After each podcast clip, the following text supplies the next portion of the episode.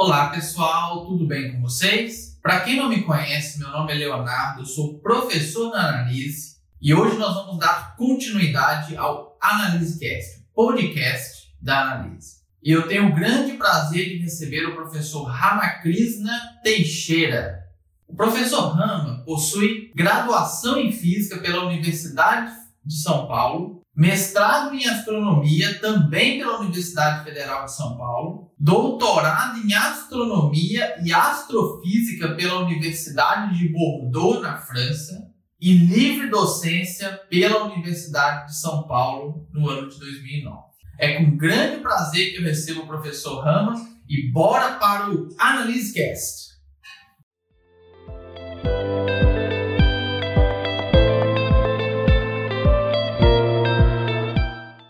Olá a todos que assistem o nosso AnaliseCast. Hoje eu tenho o prazer de receber o professor Ramakrishna Teixeira. E muito obrigado, professor, por aceitar o meu convite. E hoje nós vamos bater um papo bem legal aí, contando a sua trajetória e dessa forma motivar os novos estudantes. Ah, é um prazer falar com você, com os teus ouvintes, os teus o teu público, não é? E é uma honra também, tá? Fique à vontade, pode perguntar, eu posso responder, nem vamos ver. tá bom. Bom, vamos começar então a nossa nosso bate-papo aqui, né? Queria que você contasse um pouco sobre a sua graduação, onde foi, é, como que foi esse período, se já na graduação você já trabalhou um pouco com pesquisa. Sim.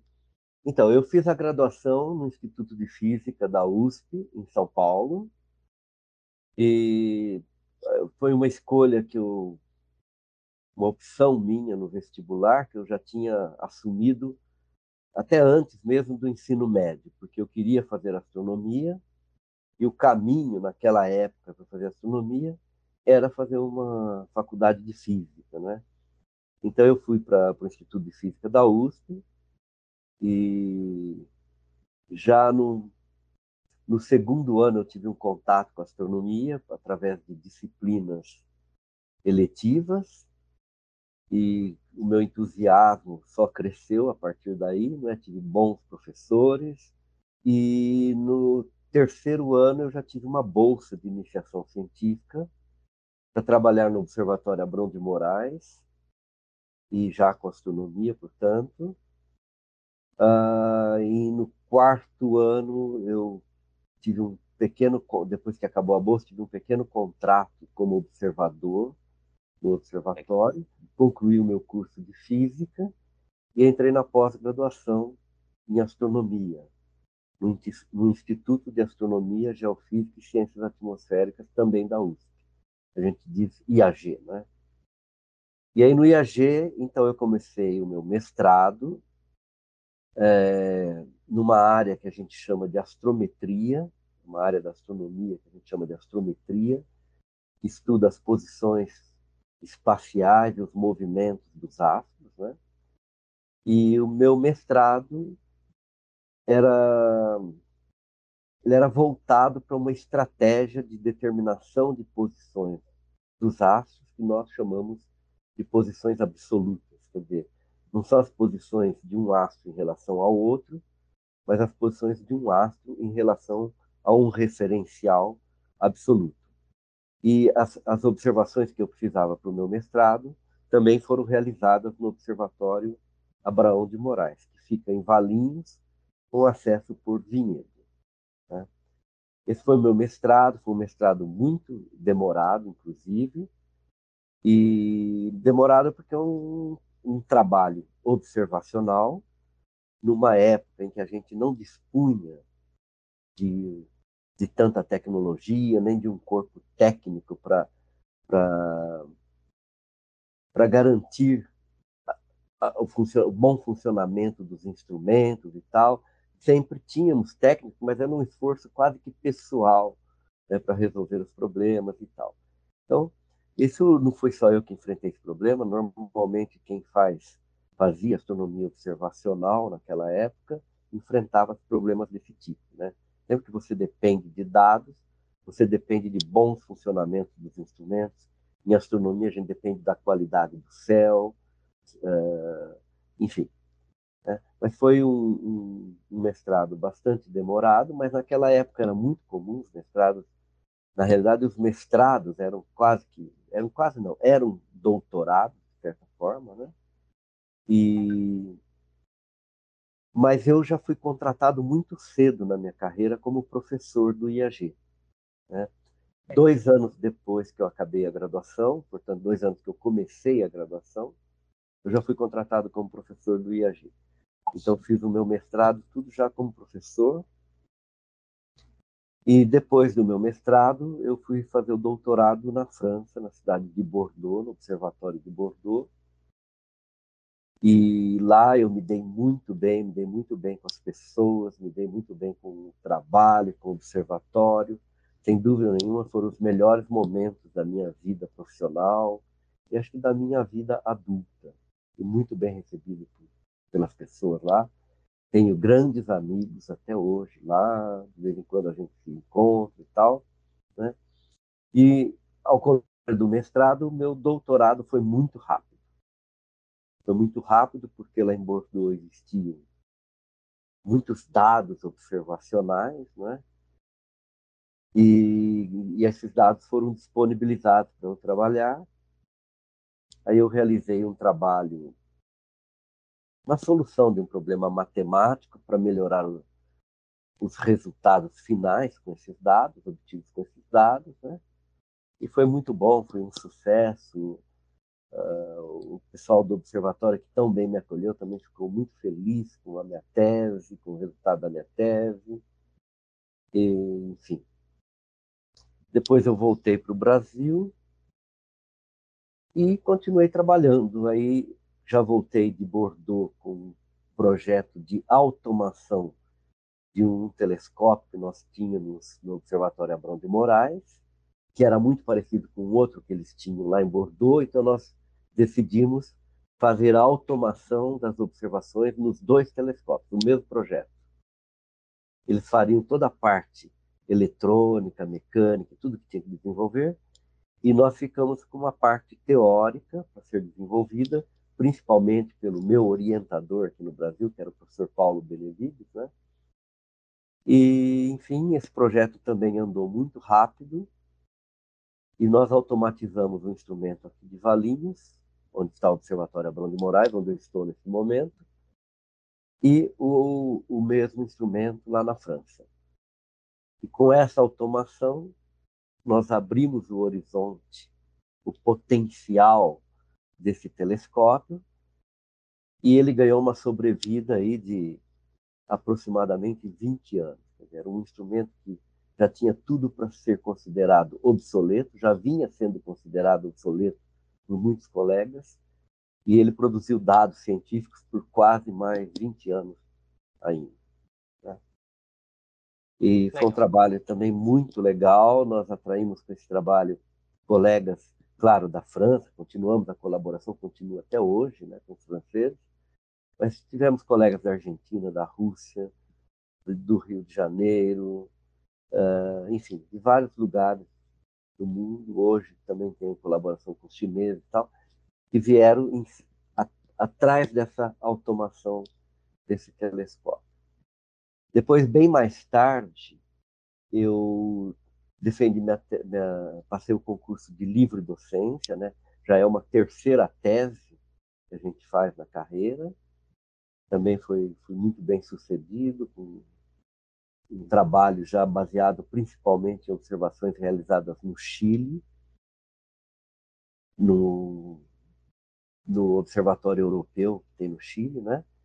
E o Chile é um dos lugares melhor do mundo, é o melhor céu do mundo para se observar. Então lá existem vários telescópios, vários observatórios americanos, europeus e tal. E com dados... Então é verdade isso, não é mito que o não, Chile não é, realmente é. é. é.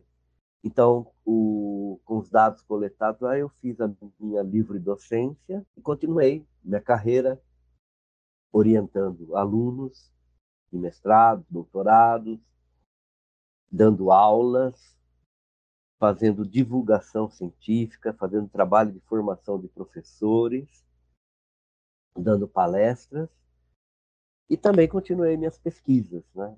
E mas nos últimos anos a minha pesquisa está principalmente voltada no seio de um grupo, né? Uh, para uma missão de um satélite espacial, uma missão espacial que se chama Gaia, que é uma missão, um projeto que mudou e vai continuar mudando ainda mais radicalmente toda a base de dados sobre o qual repousa a astronomia. Então, esse satélite não manda imagens para a Terra, está escaneando o céu e ele manda códigos. E existe um grupo de 400 pessoas, mais ou menos, entre engenheiros, técnicos e pesquisadores, se subdividem e tal, para transformar esses códigos em informação científica e disponibilizar para o mundo todo ao mesmo tempo. E o grupo que eu faço parte se ocupa da, das galáxias e de, das galáxias e de galáxias que hospedam quasares. Né?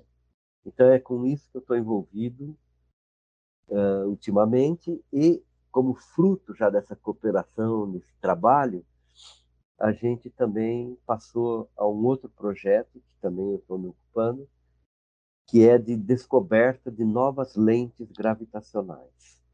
Né?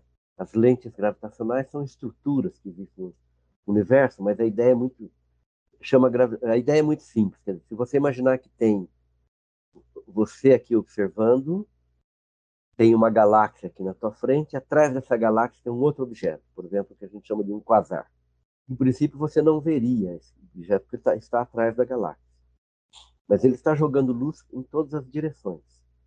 Então, aqueles raios de luz que passam próximo da galáxia, que iriam embora normalmente, por causa da gravidade desse corpo, que é a galáxia, esse corpo massivo, ele pode ser desviado e convergir aqui para o observador. Então, nós vamos ver um arco, podemos ver imagens múltiplas de um mesmo objeto, é isso que a gente chama de lentes gravitacionais. Né?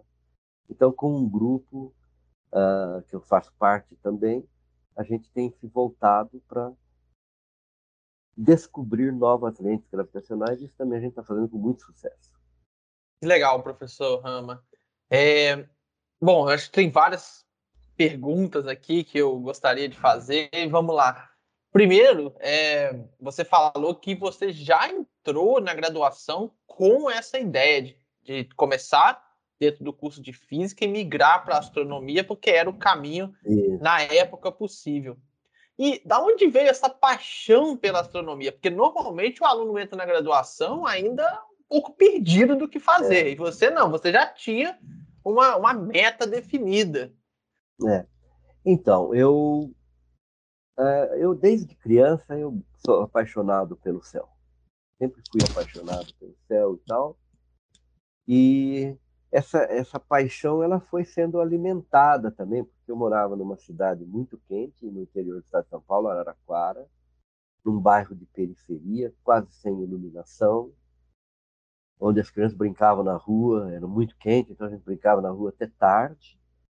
Depois de brincar, cansados, a gente sentava ali no chão, numa calçada, coisa assim, ficava conversando um pouco mais e olhando para o céu era como era muito escuro, né? Então o céu era muito bonito. E, então essa paixão foi sendo alimentada. Às vezes passava alguém já mais com uma certa idade, então fazia alguma pergunta sobre o céu para a gente, a gente não sabia nada, ou dava alguma informação, a gente via satélites, né, artificiais e tal. Enfim, tinha toda uma história assim que foi alimentando essa, essa paixão Aí, quando na escola eu tinha uma certa facilidade com matemática, depois com física, química, enfim, ciências, a área de ciências sempre me atraiu muito, né? E quando eu estava aí no ensino fundamental, eu queria fazer astronomia. Eu queria, eu tinha uma dúvida tal se era astronomia mesmo, tal, mas aí eu visitei o Observatório Abrão de Moraes, aqui, onde eu estou hoje, de carona, vim de carona, subia o morro aqui pelo meio do mato e tal. E chegando aqui, encontrei dois astrônomos que me mostraram um telescópio, tudo e tal. E foram eles que disseram: olha, se você quiser fazer astronomia, então você tem que fazer primeiro um curso de física e tal. Então eu voltei para casa já com tudo pronto, né? Vou fazer isso ainda no ensino fundamental. É, do, na, na, essa visita foi na transição do ensino na fundamental para o ensino médio. Nossa, que legal. E pronto. Agora, uh, eu acho interessante, uh, uh, todos nós, não, não, acontece, as coisas não acontecem do mesmo jeito para todo mundo. Né? Foi assim para mim, eu estou muito bem, estou feliz com a escolha que eu, que eu fiz, e, se tivesse que fazer novamente eu faria, né? mas isso não quer dizer que a carreira é só um mar de rosas. Não. Tem espinhos também, tem dificuldades, você atravessa momentos difíceis, em todos os sentidos, em todos os níveis e tal, né? Então é sempre uma, uma luta e você tem que ter persistência, tem que ter paciência, tem que tentar entender um pouco o teu entorno, enxergar um pouco além e tal. É assim que a gente avança, né? Não é pensar que só porque você escolheu uma carreira e chegou na faculdade, naquela carreira, tudo está resolvido, pronto, agora é só maravilha. Não, não. Tem muita pedreira pela, pela frente e a gente tem que ralar muito, né? E quando você diz que muitos garotos tal que entram estão perdidos, né? Uh, é importante. A gente se perde mesmo numa universidade como a USP, por exemplo, a Unicamp, sei lá, o Unesp, a gente fica um pouco perdido porque a universidade não é uma continuação do, colégio, do, do ensino médio. Não é um ensino de terceiro grau. A universidade é outra coisa. Você, o, o, objetivo da universidade é formar um profissional. O objetivo do ensino fundamental e médio é formar um cidadão. Né? Então, quando você entra na, na, na universidade, você vai ter professores que se preocupam com você, vai ter professores que não se preocupam nem um pouco com você, vai ter professores que cobram alguma coisa, professor que não cobra, você pode sair da aula, entrar a hora que quiser, uh, você tem uma série de liberdades. Não tem, tem professores que cobram uma, uma lista de exercício, uma tarefa, tem professores que não cobram nem dão isso para você, enfim. Então você fica perdido, você fica sem rumo, né? Mas isso faz parte já da, da formação. Ah, uma das características mais importantes que, vai, que tem um profissional de sucesso é que ele saiba se virar, ele saiba correr atrás, ralar, ralar e resolver. Isso é que é importante. Então, quando você termina um curso numa universidade como essa, você está preparado, mesmo que você não se sinta. Você aprendeu a se virar aprendeu a ir atrás do professor, chorar, ir para a biblioteca, estudar, enfim. É, é, essa dinâmica aí ela é muito importante na formação do profissional. Então, quando você alguém que, nos vê e tal estiver se sentindo um pouco perdido, não é só ele, isso é comum. Sim. E a ideia é que você se ache, que você lute por isso, e não desista. Se você for um profissional que a cada dificuldade você desiste, você não vai avançar nunca, né? Então é, é, é essa a ideia mesmo. Legal. É, acho que são dicas valiosas aí, principalmente para quem está iniciando uma carreira. É. E a escolha também, ela é interessante, né? Assim, eu acho que as pessoas não devem pensar que existe uma opção para ela como carreira e que se ela não conseguir aquela opção, ela vai ser infeliz. Acho que não funciona assim. Primeiro, existem muitas opções para todos. Né? E se você vai ser feliz lá na frente, ou mais ou menos, ou, ou infeliz, vai... isso depende muito de uma série de coisas que vão acontecer na tua vida, né? inclusive de você mesmo. E se você entra numa carreira que não era bem aquela que você estava querendo, não tem problema, você pode se realizar ali. E você pode, se quiser, depois reencontrar aquele outro objetivo. Isso, tem muita vida pela frente, muita coisa vai acontecer. Né? O que é importante é você seguir em frente, se dedicar, uh, se entregar para aquilo lá, ter garra, né? Essas garras que a gente cobra dos jogadores do time que a gente torce, coisas assim, a gente tem que ter na nossa vida, entende? Para poder avançar, né? E, e, você se encontra lá na frente, você acaba se encontrando e, e não tem problema nenhum, né? Então não fica pensando que só existe uma carreira para você, que qualquer outra você vai ser infeliz. E também é assim, às vezes um, um jovem que tem muita facilidade para isso, para aquilo, para aquilo, ele tem uma dificuldade na escolha, porque ele está vendo que ele pode fazer muitas coisas. Ele se sente capaz de fazer muitas coisas, então fica difícil a escolha, né? Aquele jovem que não tem essa confiança assim tão grande, é um jovem que acaba agarrando o que aparece e agarra com unhas e dentes. E vai em frente. Vai em frente. Tá? É assim mesmo, né? Mas é, acho que a gente tem que encarar e lutar. Agora, tem um processo de escolha, por exemplo, eu quando fiz a minha escolha, eu poderia ter escolhido uma carreira que me remunerasse muito bem. Pensando em salário, em mercado de emprego, uhum. essas coisas. Né? E eu tinha um sonho. Né? E a minha opção foi pelo sonho. Mas poderia ter sido pro, pelo mercado. Né? Claro que, principalmente nos momentos difíceis da minha carreira, no começo, assim, quantas vezes eu não pensei, puxa vida, Será que não teria sido melhor eu ter escolhido uma outra carreira, que eu já teria um salário muito bom e tal, né? Enfim. E você vai passando por isso, vai sofrendo, vai. É, mas é, faz parte. A vida não acaba aí. Né? A gente segue, você dribla, você supera e você vai se encontrando. Né? Sim. É, o começo é sempre difícil, né? sempre vai ter. É claro que todas as etapas vai ter a sua dificuldade, né? Mas Exato. o início, acho que principalmente a parte financeira, né, acaba às vezes pesando um pouco. Sim, sim, pesa para muita gente, principalmente na sociedade que a gente vive, não é?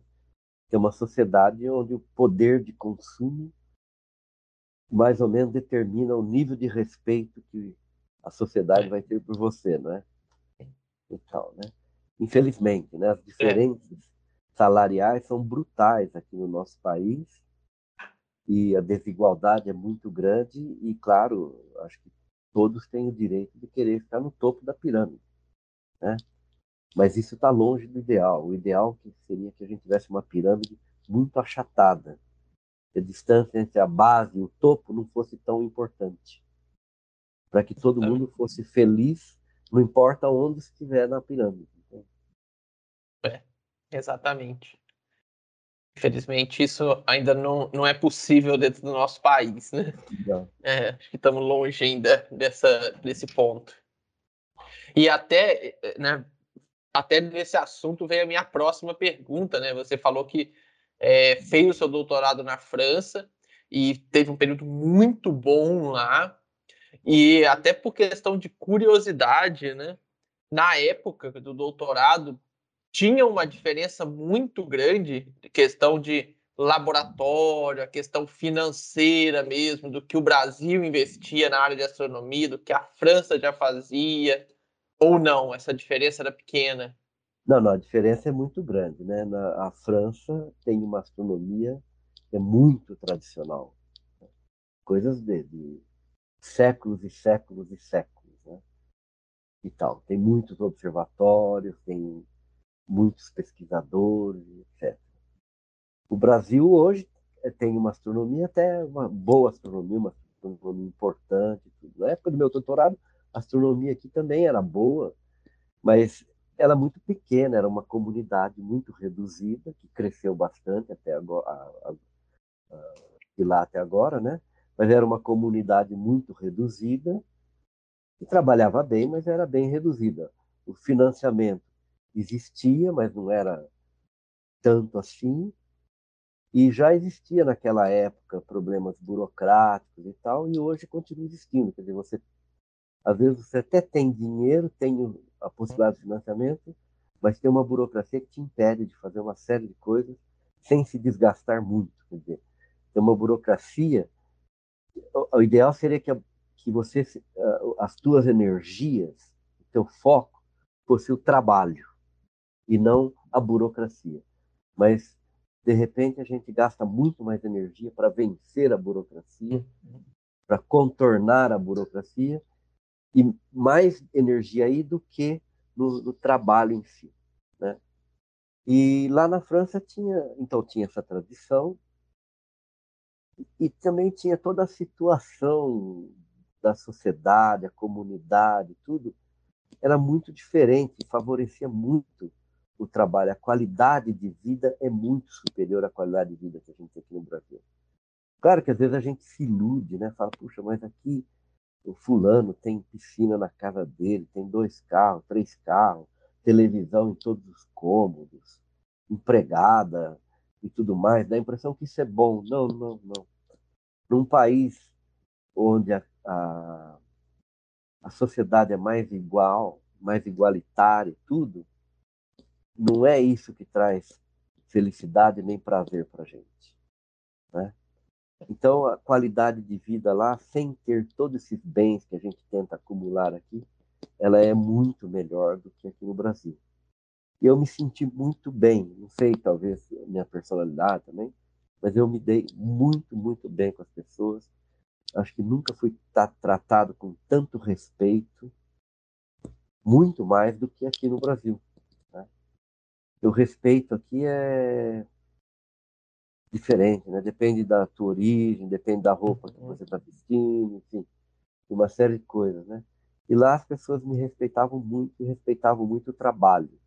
O trabalho na França tem muito mais valor do que o trabalho aqui no Brasil, inclusive financeiramente falando, né? Uhum. O trabalhador lá, o mesmo trabalho, ele é muito melhor remunerado do que aqui a qualidade de vida dele lá de um mesmo trabalhador é muito melhor do que aqui. Por exemplo, um professor aí da, de uma escola pública, né? A qualidade de vida lá é muito melhor do que aqui. E, e essa é uma tendência deles, de tradição já, de valorizar o trabalho. Não precisa ser um trabalho genial, um trabalho espetacular. É um trabalho sério e honesto. Tem valor. E essa era mais ou menos o que eu sabia fazer trabalhar, trabalhar, trabalhar com honestidade, nada de genialidade, coisa desse tipo, né? Mas me esforçar. E isso foi muito valorizado por eles, eu me dei muito bem lá. É, é muito legal ouvir isso, porque a gente ouve, às vezes, de, de, alguns pesquisadores, de algumas pessoas, e que talvez nem tenham conhecimento para falar isso, né? É, que falam ah, que muitas das vezes o brasileiro ele não é bem visto lá fora, ele acaba ficando meio de lado nessa questão e, e você traz aqui né, a sua vivência, né, a sua experiência de vida aí, que na verdade não é assim, né? Como você mesmo disse, muito bem tratado lá na França. Né? É, sem dúvida. Eu, talvez, eu não sei se eu sou exceção ou se sou uma regra, né? Mas eh, eu não posso falar diferente. Foi desse jeito mesmo, né? As pessoas lá gostam muito de mim, eu gosto muito das pessoas da minha família toda. Já vieram muitos amigos de lá para cá. Enfim, nós ficamos. Uh, foi muito legal. Eu sei que tem, às vezes, a gente também dá um pouco de sorte, de vez em quando, né? Pode, pode ser que eu tenha tido um pouco de sorte, caído num local, num lugar mais calmo, eu fui para Bordeaux, que é uma cidade do interior, é uma cidade grande, mas o observatório já uhum. ficava um pouco retirado, tudo, de uma comunidade que frequentava o observatório, era um pouco familiar, coisas assim, né? Quando você cai numa capital, coisa assim, é muito complicado também. Né? Aqui no Brasil é a mesma coisa, né? Você, por exemplo, uh, está numa cidade do interior, uma cidade pequenininha, tudo, você estabelece uma relação ali com a comunidade. Mas quando você cai numa capital, coisa do tipo, é diferente. Você pode ser bem tratado, mas também você pode até ser assaltado, se bobear, até assassinado, né? Então, é. de, aí vai depender um pouco. Mas, a, a, em geral, nas capitais é sempre um pouco mais difícil. Né? Uhum. As pessoas têm menos tempo, estão apressadas, são cidades maiores, com problemas urbanos, aquele negócio todo. Né? Sim. Mas eu não posso, realmente foi um privilégio para mim é, fazer meu doutorado na França e ter uma colaboração com profissional, inclusive, até hoje com. Né? É, esse é outro ponto que eu também quero ouvir mais a sua opinião, né? Você falou hoje das parcerias aí com a França, com a China, com outros países. É... Qual a importância que você vê né, de, desse trabalho de parceria, mesmo dentro de um laboratório, igual aí dentro do que vocês trabalham aqui dentro do Brasil, e também essa parceria com outros países para o crescimento mesmo né, da astronomia como um todo. É, que a gente vê, né, às vezes, alguns. E aí eu não estou nem falando da astronomia, mas estou falando dos profissionais de um modo geral, né? Muitos profissionais ainda trabalhando de forma fechada no seu laboratório, sem, sem querer ajuda e sem querer compartilhar com ninguém, né? Então eu queria ouvir um pouco a sua opinião, né? Sua experiência aí nessas parcerias que você tem. Não, essas parcerias, na minha opinião, são fundamentais elas, para mim, elas me motivam bastante, né, a trabalhar, me motivar e me continuam motivando. E, e a gente produz bastante uh, em colaboração, né, e tal. Mas a gente se enriquece muito, muito, muito. Eu como professor, por exemplo, hoje eu, eu posso falar muito bem, eu posso falar da França, da pesquisa na França, posso falar do Chile, posso falar da China. Eu tenho uma experiência, eu vivi uma experiência, entende? Que me enriqueceu muito e eu posso falar dessas coisas. E eu envio também estudantes para a França, enfim, tem toda essa dinâmica e não seria possível se eu nunca tivesse saído daqui, entende? Ah, então, a, a, a, o contato com outras culturas, com outras uh, outros pesquisadores. Uh, é, é, muito, muito rico, mas é muito rico, em todos os sentidos, no sentido profissional e no sentido humano. É muito rico. A gente se enriquece e a gente traz isso para cá, a gente traz isso para a universidade. Né? É, e, e, e, esses valores, essas coisas que a gente aprende, a gente transfere, transfere ou tenta transferir para os alunos também e os alunos também ganham com isso. E, e, e isso funciona nos dois sentidos. O outro pesquisador lá no outro canto do mundo também se enriquece e também cresce e tudo mais. Isso é, vai nos dois sentidos. É uma via de duas mãos. Bom, agora eu vou te fazer uma pergunta de uma pessoa completamente leiga né, na área. Eu sou engenheiro agrônomo, acho fantástico aí o estudo das estrelas, mas não tenho conhecimento teórico nenhum. E uma coisa que nós leigos sempre ficamos perguntando é se existe, se existe a possibilidade né, de vida em outros países, em outros, é, em outros planetas, né? em outras galáxias. É. Como, como, que vocês veem esse assunto hoje, dentro da astronomia, né, com todo o conhecimento que vocês têm, realmente utilizando aí a, a parte teórica né, da astronomia? Hoje, é, esse tema é o tema da moda. O mundo todo está mobilizado para encontrar vida fora da Terra. Isso significa que a, a, a, a crença de que existe vida fora da Terra deu um salto gigantesco né? E tem vários motivos para isso. Por exemplo, eu quando fui, quando era garoto, né, no ensino fundamental, sei lá, a gente aprendia que a vida tinha surgido numa poça de água, num laguinho, aqui na Terra e tal, e foi evoluindo, evoluindo. É isso, não está descartado de forma alguma, tá? Mas é, naquela época era meio que impensável que a vida pudesse ter vindo de fora. Ou a ideia que a vida estivesse vindo de outro lugar, estava sendo abandonada porque as condições para sobre fora da atmosfera da Terra, elas são muito hostis. Então era impensável que um ser vivo pudesse resistir a uma viagem interplanetária. Estou falando de astronautas, estou falando de micro-organismos. Uhum. Né? Sim, sim. E depois de um certo tempo, acho que há uns 20, 25, 30 anos, começaram a descobrir micro-organismos aqui na Terra, mas que viviam em condições complet, totalmente hostis à vida. Né? No fundo do poço de petróleo, lá no, no deserto de sal, e tal.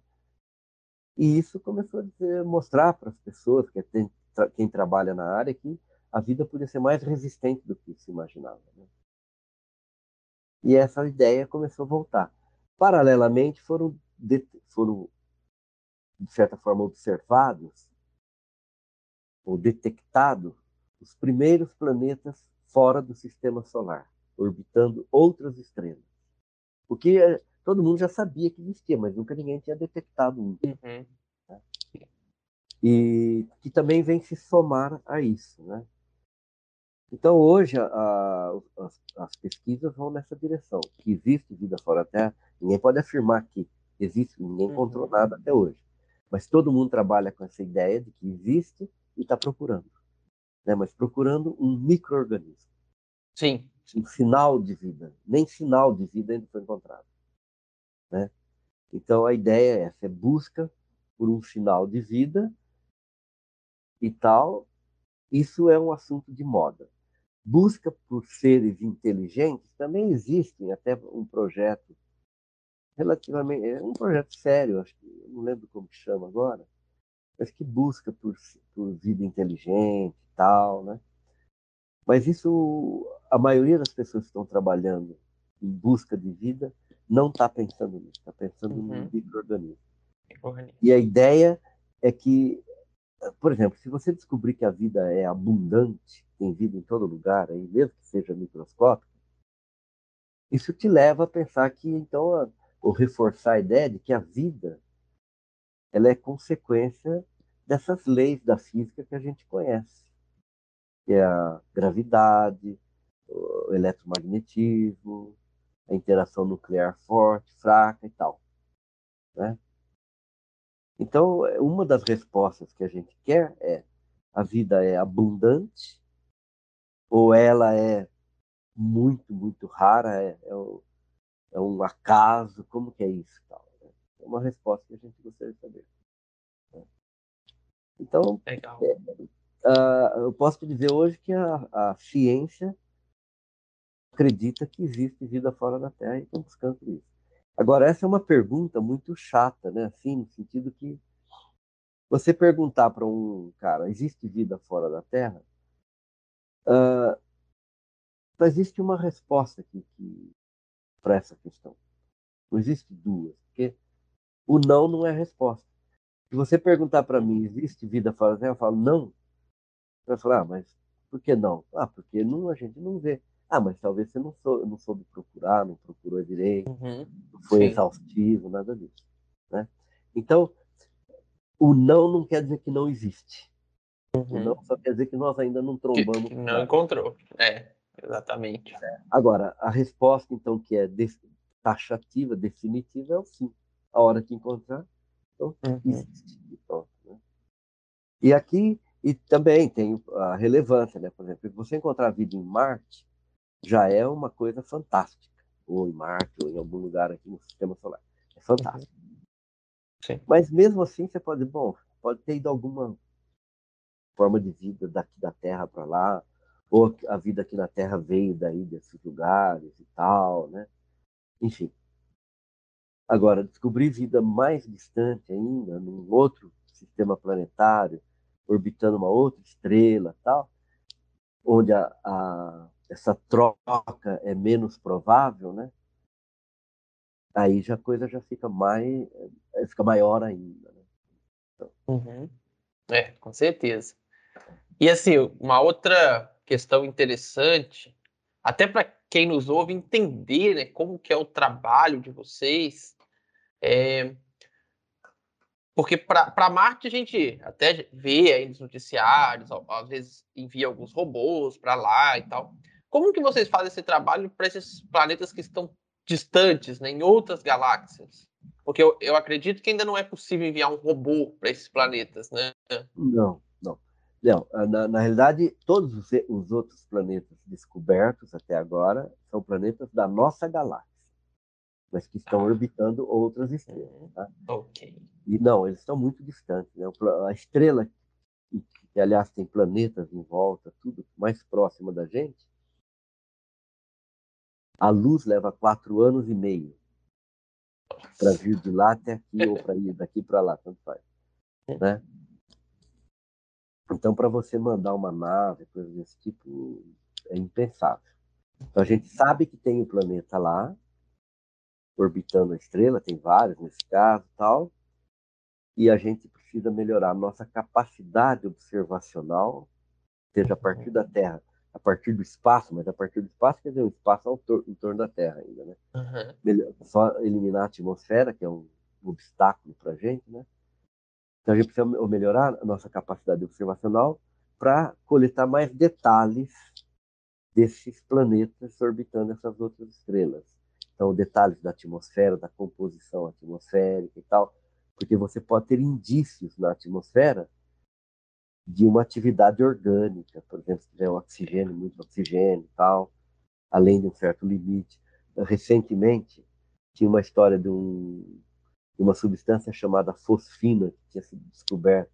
Não é que ela tinha sido descoberta em Vênus, tinha sido encontrada em Vênus numa proporção que não daria para ser produzida naturalmente. Então foi publicado um artigo, mas depois uh, um, um, outro artigo, uh, não é que desmentiu, com outras análises mais cuidadosas, mais dados, acabou não confirmando esse primeiro artigo, assim por diante. Mas essa que é a ideia, você encontrar sinais de vida. Né? E, e depois pesquisar, mas uh, um, um, uma viagem assim, não. Uhum. Sim. Tam...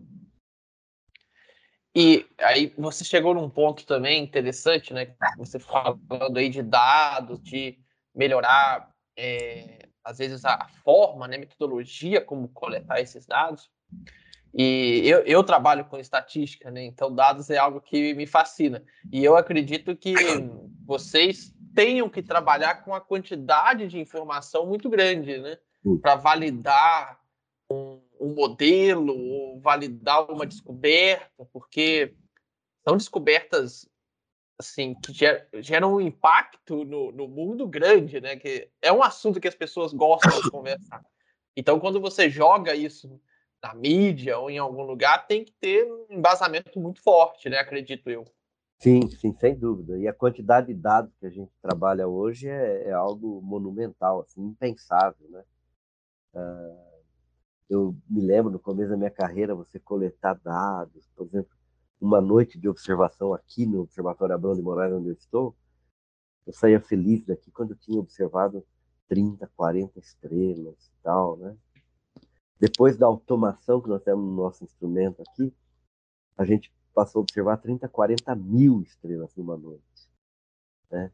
Hoje, com esse satélite Gaia que está escaneando o céu, você tem uma quantidade de informação, mas é enorme, é, assim, é, é impensável, com qualidade, uma precisão muito grande. Né?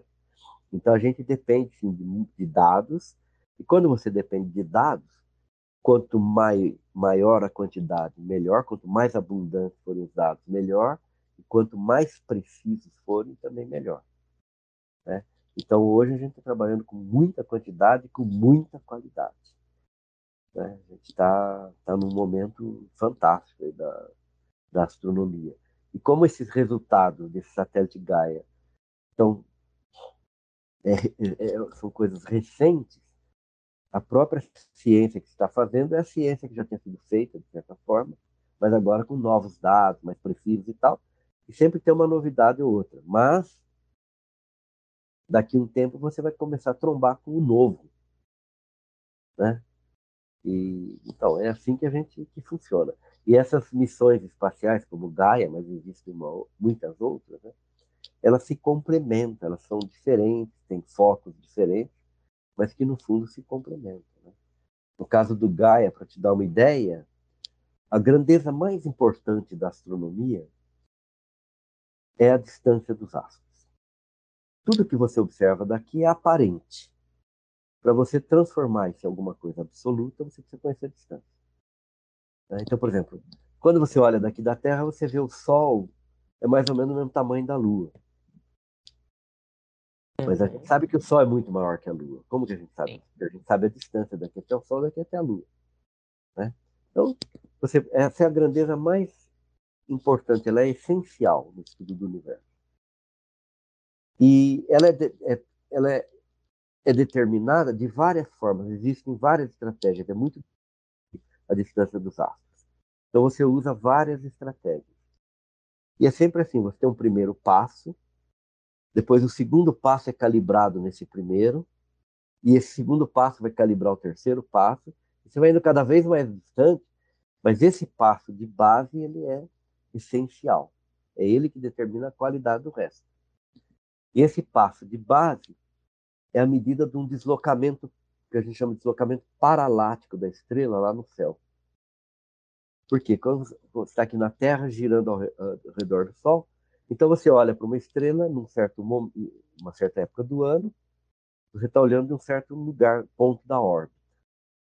E você vê a estrela numa certa direção. Seis meses depois, quando você está do outro lado oposto, no lado oposto lá da órbita e olhar para essa estrela, você a vê numa outra direção. Tem um deslocamento. Esse deslocamento dá a distância. Mas esse deslocamento é minúsculo. Para você determinar, você precisa trabalhar com uma precisão muito grande. Então, para te dar uma ideia, o que, que mudou recentemente é que até 2018 a gente tinha mais ou menos 30 mil medidas de deslocamento paraláticos que a gente podia aceitar como razoável e utilizar e tal, né? Esse número saltou para 100 milhões. Nossa! em três anos? Sendo que nesse universo todo de 100 milhões, você tem todos os representantes dos outros passos que você calibra. Então você pode calibrar tudo muito melhor. Tal. É, é um ganho assim, gigantesco, gigantesco. Nossa, impressionante. E isso tudo se deve ao avanço da tecnologia, né? É, tecnologia. Sem dúvida nenhuma. Né? Você já observar a partir do espaço, quer dizer, você já supera o obstáculo da atmosfera.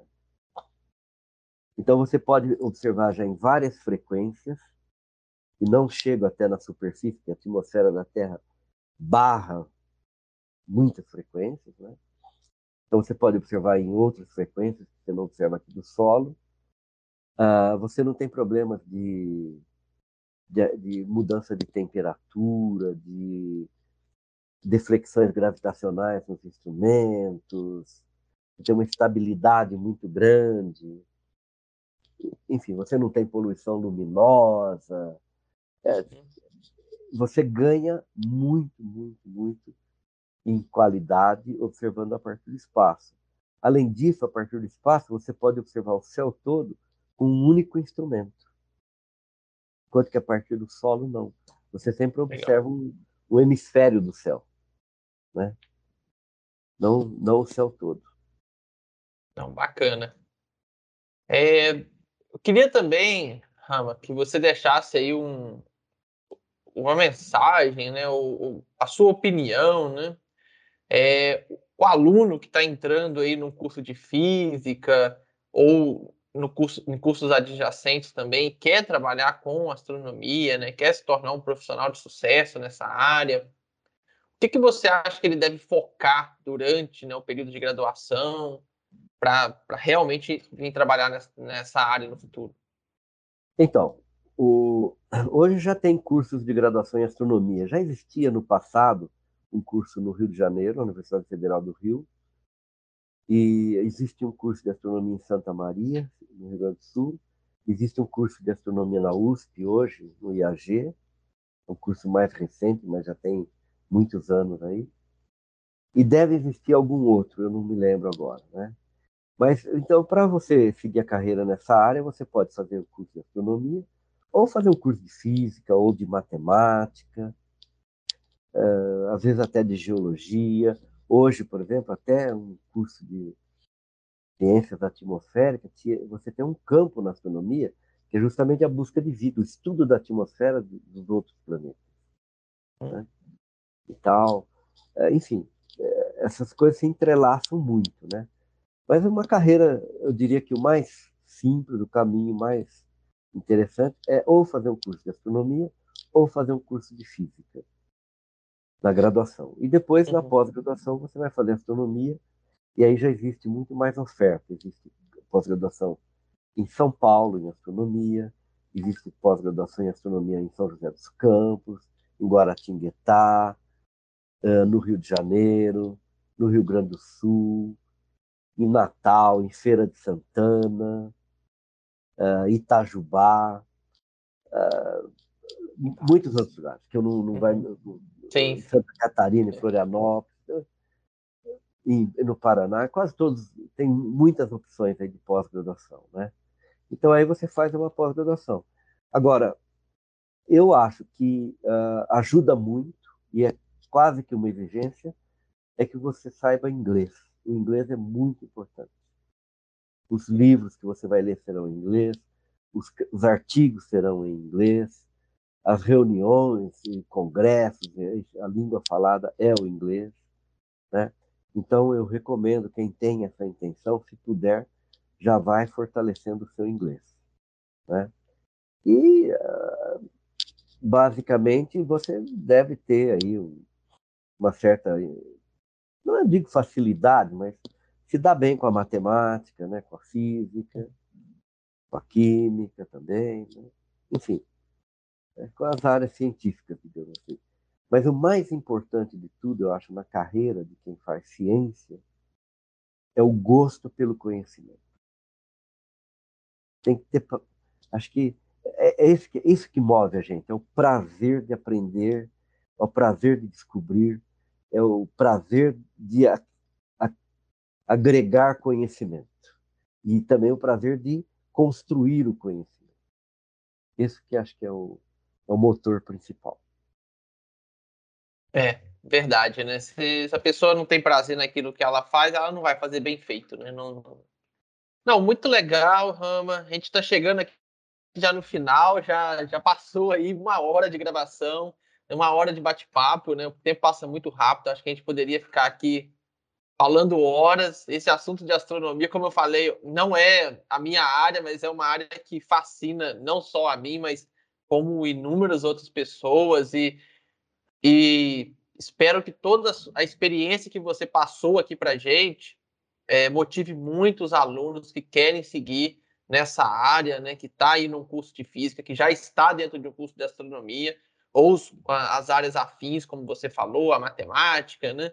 É, outras áreas que queiram vir trabalhar com essa área e estejam motivados aí com, com tudo que você nos contou aqui. Então, muito obrigado pela sua participação. É, se você quiser fazer algum, alguma consideração final. Ah, eu quero repetir, né, que para mim foi um prazer, então, essa nossa conversa. Eu espero, sim, que aqueles que nos assistirem se motivem e tenham consciência, adquiram consciência, ou reforcem suas consciências de que é possível, mas a gente tem que batalhar. Não é o uh, é, bom não é necessariamente, não é sinônimo de gostoso. Entende? Você pode ah, para você ir em frente, você vai enfrentar dificuldades, você terá dificuldades, você vai se deparar com problemas, com dificuldades e tudo mais. Não é sempre um mar de rosas, né? mas isso faz parte. Você tem que enfrentar isso e ir adiante, né? que vai ser bom. O resultado é bom, tá? mas nem sempre a, a batalha aí essa, essa dinâmica vai ser prazerosa, vai ser gostosa e tal. Em qualquer, qualquer direção que você for, você vai encontrar obstáculos, problemas e tudo mais. Então tem que ter garra, tem que ter garra e estar afim. Aí vai. Perfeito. Então, pessoal, para vocês que nos assistiram aqui, né, até no final, peço que curtam, né, essa, esse podcast para mostrar para a gente que realmente esse conteúdo é valioso e para nos motivar também a fazer gravações, a buscar outros profissionais também. É, quero que vocês deixem também nos comentários o que vocês acharam aí do nosso bate-papo.